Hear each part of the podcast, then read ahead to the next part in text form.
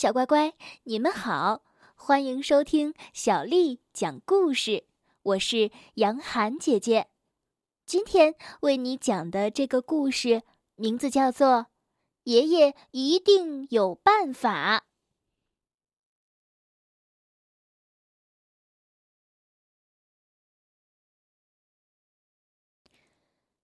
当约瑟还是娃娃的时候，爷爷为他缝了一条。奇妙的毯子，毯子又舒服又保暖，还可以把噩梦通通赶跑。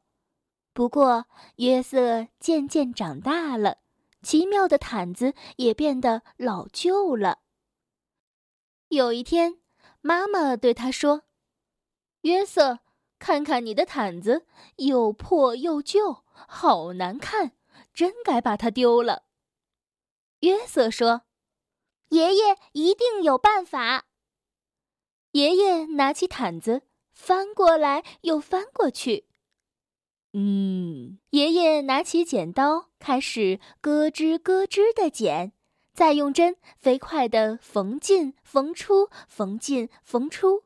爷爷说：“呃，这块料子还够做一件奇妙的外套。”约瑟穿上了这件奇妙的外套，开心的跑出去玩了。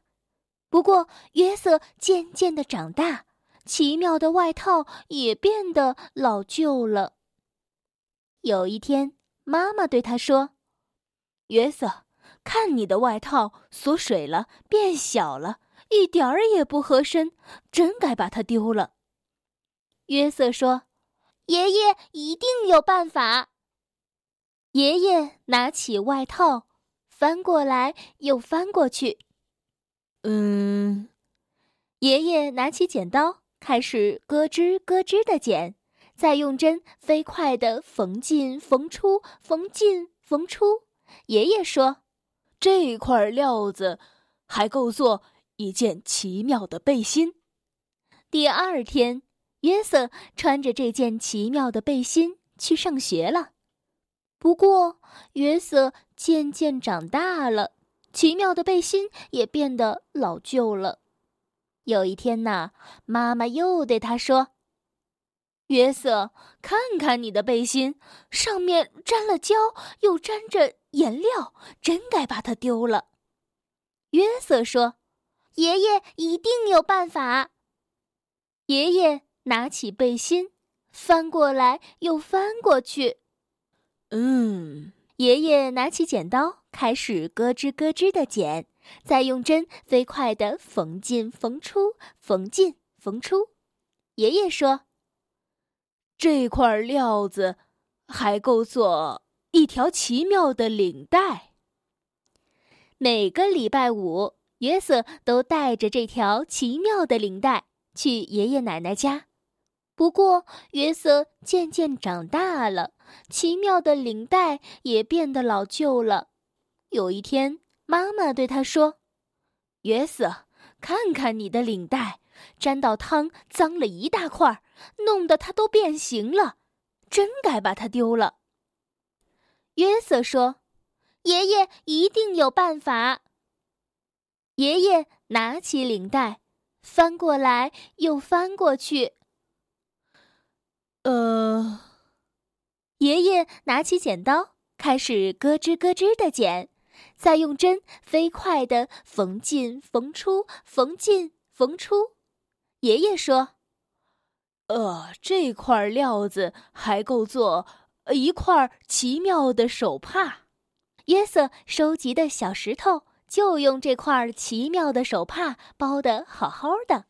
不过，约瑟渐渐长大了。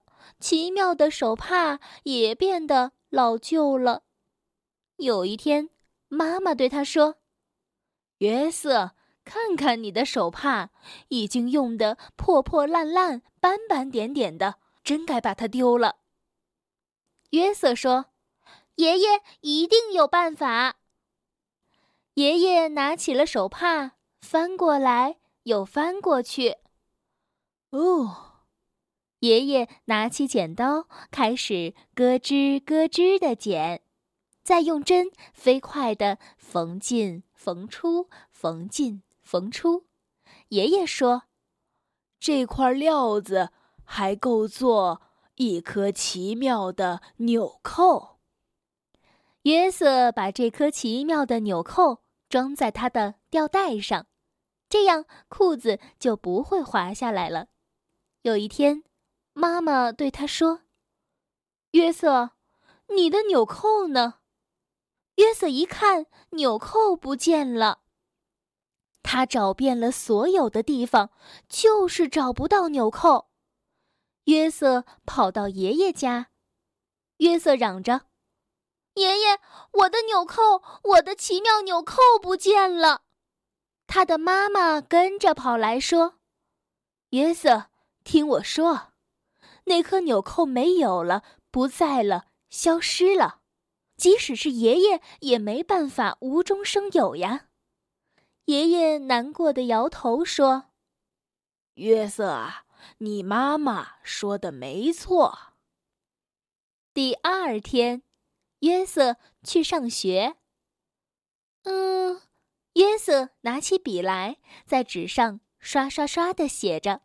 他说：“这些材料还够写成一个奇妙的故事。”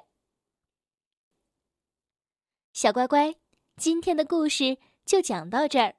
如果你想听到更多的中文或者是英文的原版故事，欢迎添加小丽的微信公众账号“爱读童书妈妈小丽”。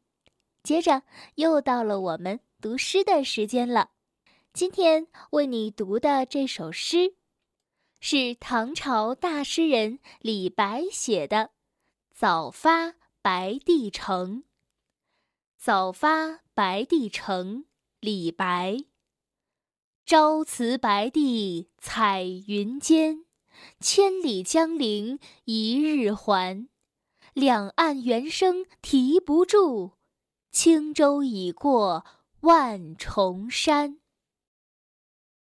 早发白帝城。李白。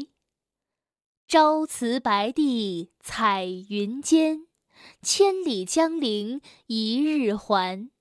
两岸猿声啼不住，轻舟已过万重山。早发白帝城。李白。朝辞白帝彩云间，千里江陵一日还。两岸猿声啼不住，轻舟已过万重山。